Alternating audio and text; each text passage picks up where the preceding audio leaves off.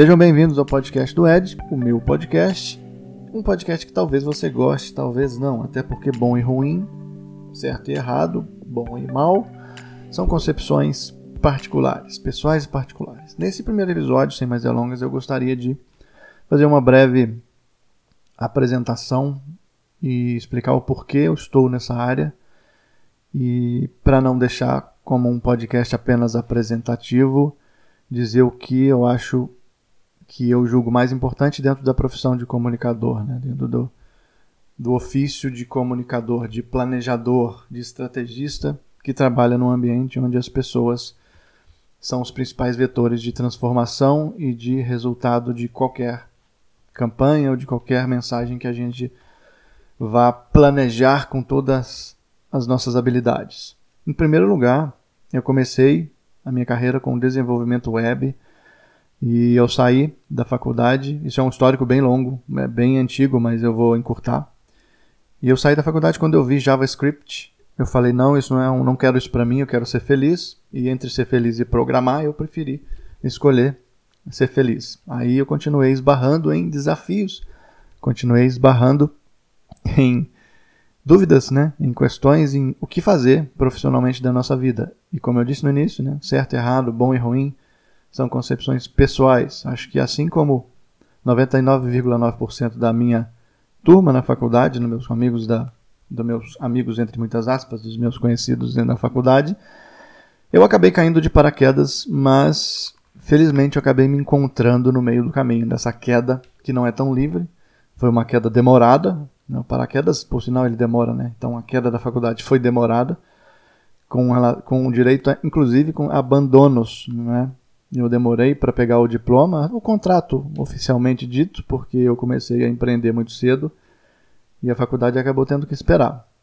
Reconheço que eu tive excelentes professores, bons mestres, mas também reconheço que boa parte do meu aprendizado veio do campo de batalha. Né? Ninguém aprende é, a atirar numa guerra jogando Counter-Strike. A gente tem que ir para a guerra de verdade e o mercado foi a minha maior escola em primeiro lugar, a minha maior escola eu considero não o mercado. Foram os livros. E sim, a teoria ela é importante, ela sempre vai ser importante. Nunca descartem a teoria. É, acho que o nosso intelecto é o nosso diamante, né? Nossa mente precisa estar sempre aquecida. Então, meu primeiro, os meus primeiros mestres foram os livros. Em segundo, foram foi aí a faculdade em si, né? O ensino.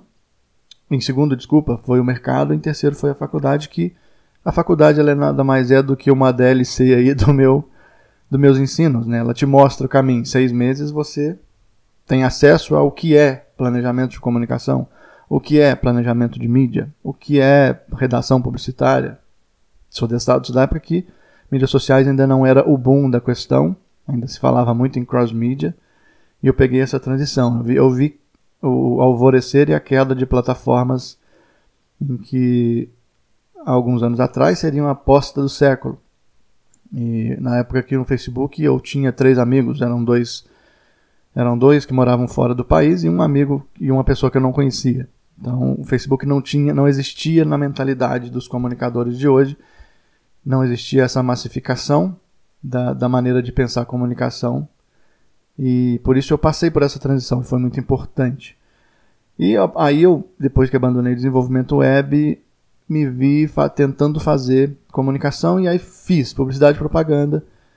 Gostei, tive professores que me apresentaram teorias da comunicação de maneira em que eu me interessasse por aquilo. Tive professores que quase me fizeram desanimar do assunto, mas aí a gente releva porque, como eu disse, eu tenho os livros como um principal suporte intelectual. Intelectual, vou abrir aspas aqui, vamos desgourmetizar, vamos deseletizar essa palavra intelectual Intelectual nada mais é o, o, o, que, o esforço que você faz para você aprender algo e desenvolver o seu intelecto sobre um assunto. Né? Então, acho que des deselitizar essa palavra é o primeiro passo também para a gente começar a entender que o nosso desenvolvimento precisa de teoria, precisa de exercícios para o intelecto. Né? E aí eu entrei na comunicação, gostei. Quando eu vi é, é, teorias da comunicação, eu falei, cara, que legal. A gente estuda muito do comportamento, muito da sociedade, muito do ambiente real onde nós vivemos. E aí comecei a me interessar por isso.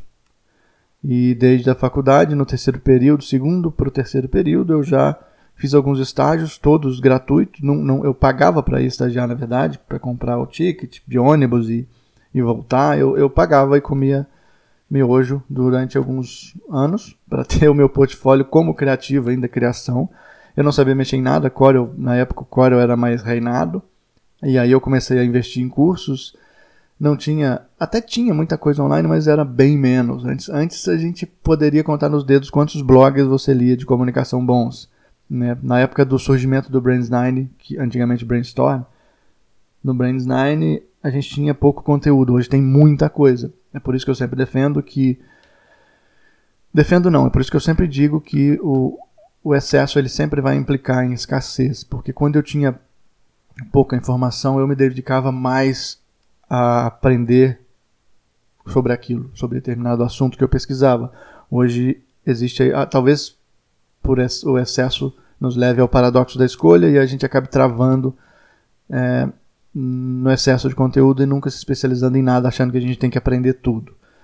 Foi quando eu aprendi Corel, Photoshop, tudo que você imaginar de edição e garimpei agências que eu queria trabalhar. Eu realmente não tinha experiência, meu portfólio era uma porcaria, foi evoluindo com o tempo. Todas as agências da cidade ao qual eu morava fecharam a porta para mim. Eu acho que eu até reconheço a ideia de eles terem fechado a, a porta para mim como criativo, como designer, porque realmente era ruim. Mas uma delas abriu a porta para mim e eu comecei a trabalhar com criação. E futuramente, depois disso, todas que fecharam a porta para mim viraram minhas concorrentes. E na verdade até hoje são um pouco. Hoje não, porque eu não estou muito mais dentro de agência, mas ficaram durante aí longo, ao longo dos 6, 7, quase 10, 6, 7, quase 10 anos, na verdade, como concorrentes, tentando, hoje em dia, tentando até me contratar. É, e aí, depois disso, eu trabalhei 4 anos, acho, com criação, onde eu perdi o completo tesão naquilo, porque eu via que eu estava executando muito, e apenas executando, e aquela tudo que era. Tinha os dois lados, né? O yin yang da coisa era que a criatividade pela criatividade me incomodava muito, porque eu olhava para aquilo e falava, legal, mas né, é, existe uma camada saudosista demais em cima dessa profissão de criativo que eu não me identificava. Enquanto ah, os meus colegas de trabalho lutavam para defender aquele anúncio puta criativo, que era uma imagem, uma sacadinha muito boa, realmente muito boa, eu não via muito sentido em ficar defendendo e brigando por aquilo enquanto eu tinha que trabalhar de maneira mais estratégica possível e menos focado em ganhar um prêmio ou menos focado em em, em fazer publicidade para outros publicitários. E isso de fazer publicidade para outros publicitários é um assunto que eu ainda vou trazer aqui, mas foi o que começou a me incomodar. Ser criativo para outros criativos verem que você é criativo começou a me incomodar profundamente e eu desanimei nessa agência. Só que eu tive a sorte de não ser mandado embora e aí, como eu, eu desanimei, eu procurei uma válvula de escape, eu procurei um aprendizado e falei, cara, eu vou criar um blog porque eu preciso mudar de área e criei o Jogo de Hobby, que durou muitos anos, para falar de comunicação. Então eu pegava umas campanhas novas, hypes. Na época eu ainda tinha esse perfil é, que achava lindo e maravilhoso, prêmios e sonhava em, ter, em estar em grandes agências e por aí vai. E aí eu, eu simplesmente falei, cara, vou criar esse blog. Eu escrevia sobre propaganda praticamente todos os dias. Me mostrei no mercado todos os dias. Eu, publiquei, eu fazia post todos os dias no, no blog para falar sobre comunicação, sobre estratégia, sobre como é que é possível. Provavelmente eu falei muita besteira na época, eu não tinha maturidade para explorar tanto o campo da comunicação. Acho que quando você trabalha com comunicação e dá ênfase na publicidade e propaganda, você sempre vai estar falando besteira de alguma maneira, porque a gente acaba lidando com o achar que o achismo da percepção do, da pessoa alheia, né? Ah, essa comunicação, a agência pensou isso, isso, isso, porque as pessoas vão se comportar assim, assim, e acaba que a gente tá entrando num universo completamente desconhecido que é a mente de outra pessoa. Então, por isso é muito subjetivo. Tudo que, todas as análises que a gente fizer sobre argumentos de campanha sempre vai ser subjetivo. E aí eu fiz esse blog, criei o blog, me apaixonei, gost... me apaixonei não, empolguei com a escrita, Gostei de escrever porque eu vi aquilo como um, segundo exercício intelectual, um segundo exercício mental. Primeiro era ler, aí eu lia, tinha insights, escrevia, eu via um comercial e tinha uma opinião. Acho que escrever para mim foi muito do, foi muito uma maneira de me, é, de me expressar sobre algo, sobre o que eu tava, sobre o que eu achava. Por isso todos os meus conteúdos, acho que todos, 99,9% dos conteúdos meus são é, opinativos. Eu sempre ponho o meu ponto de vista, claro que nunca de maneira é, assim verdade absoluta, mas eu sempre ponho o meu ponto de vista. E foi quando eu comecei, quando essa agência começou a ver o meu blog, viu que eu não estava tava, não estava ligando mais para criação, não queria mais, ah, não, não brilhava o olho mais sentar lá e criar peças legais, até porque nessa época eu estava no estágio, ainda, ainda era um período que eu estava muito no início, e aí cartões de Natal vinham para mim o tempo inteiro. Isso me, eu até agradeço as pessoas que me mandavam cartões de Natal para fazer para os clientes, porque isso foi sem os cartões de Natal eu não teria desistido da profissão de criativo, né? De designer gráfico. Eu nem, me, nem, nem gosto de falar que eu era designer gráfico porque eu não, não tenho uma formação especializada, embora naquela época eu estudasse muito sobre isso, eu lesse muito sobre isso.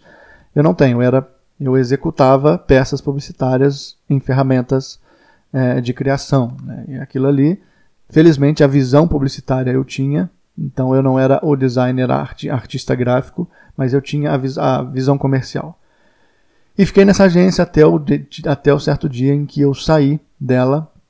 Não sa eu saí muito na boa, assim. Eu não queria sair, eu gostava muito da equipe, mas para abrir minha primeira agência, a convite de uma outra pessoa que lia o meu blog. Então o blog foi uma porta de entrada para o meu campo de batalha. Nessa época eu já tinha meio que abandonado a faculdade.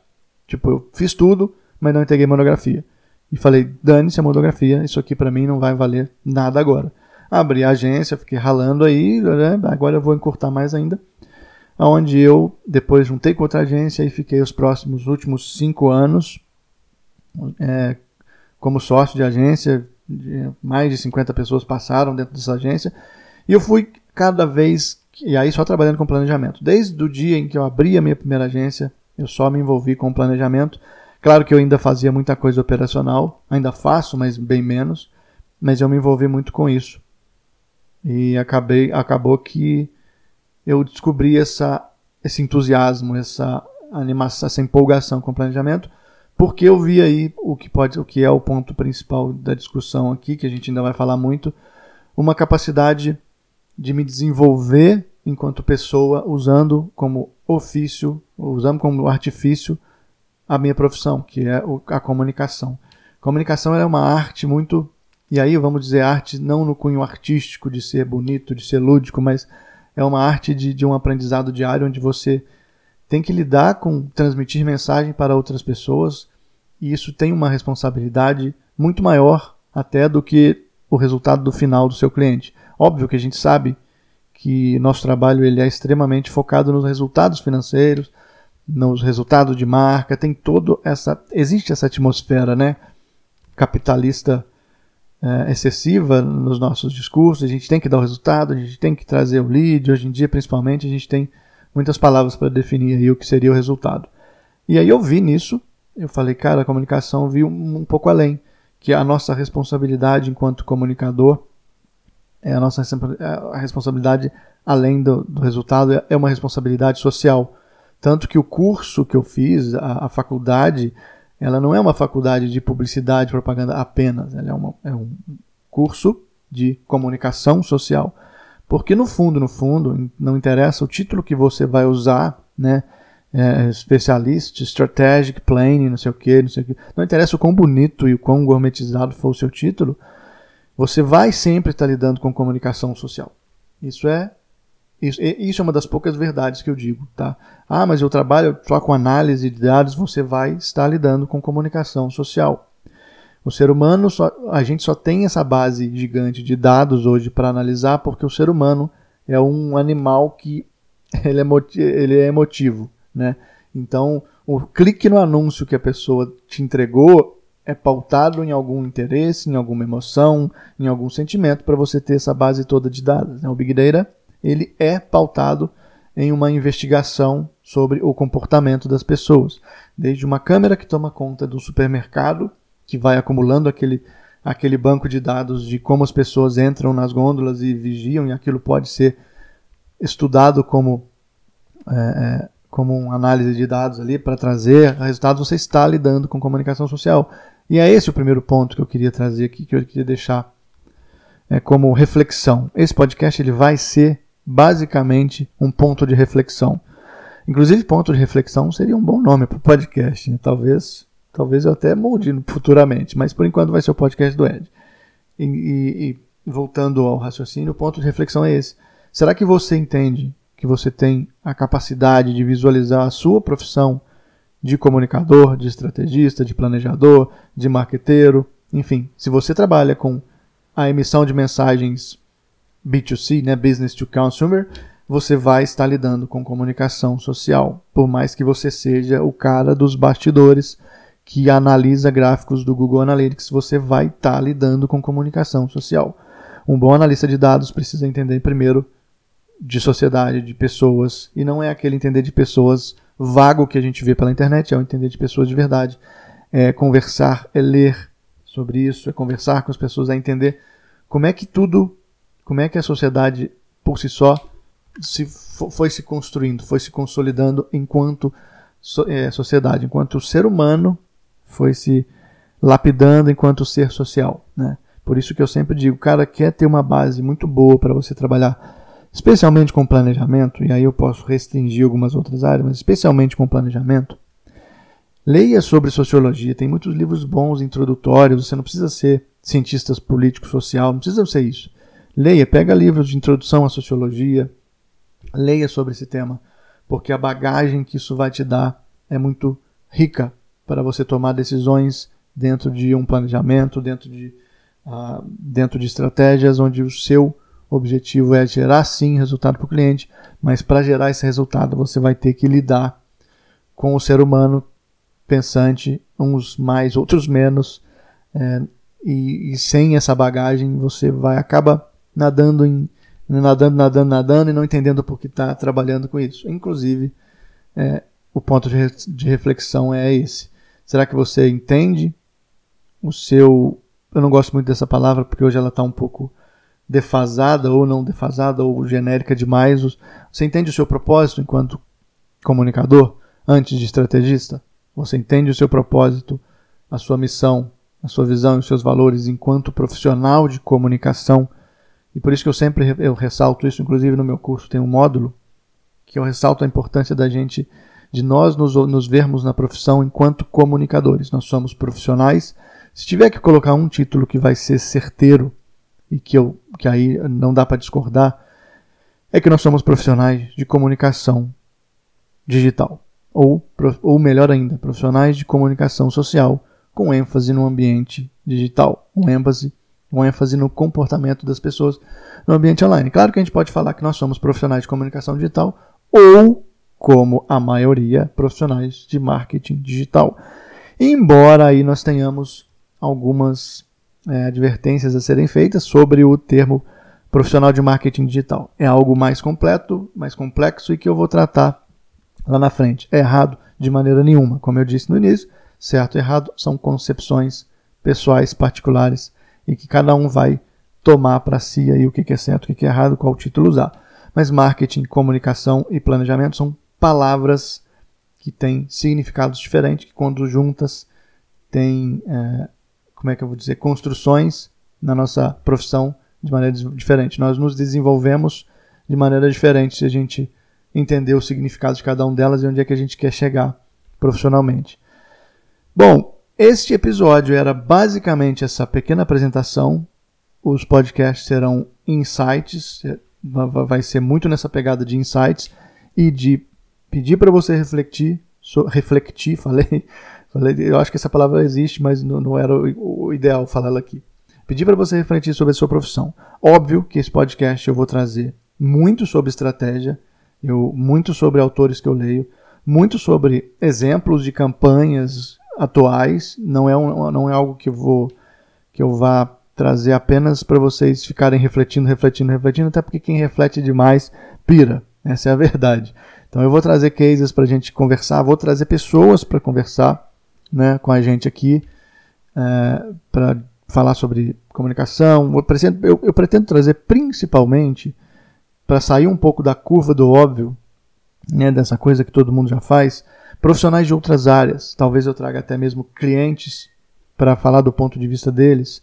Eu pretendo trazer pessoas de áreas mais humanas para discutir sobre saúde mental, porque eu vou falar muito aqui, mas saúde mental é algo que eu não domino, eu não tenho nenhum estudo específico, nenhuma formação específica sobre a área da mente. Então eu pretendo convidar pessoas, eu pretendo que esse podcast não seja mais um podcast para ficar falando de Facebook, mais um podcast para ficar falando de como qual rede social é ideal, mais um podcast para ficar falando de marketing pelo marketing. Eu quero trazer outras pessoas, outras expertises para que a gente possa entender que a nossa profissão é a soma da maioria delas. Né?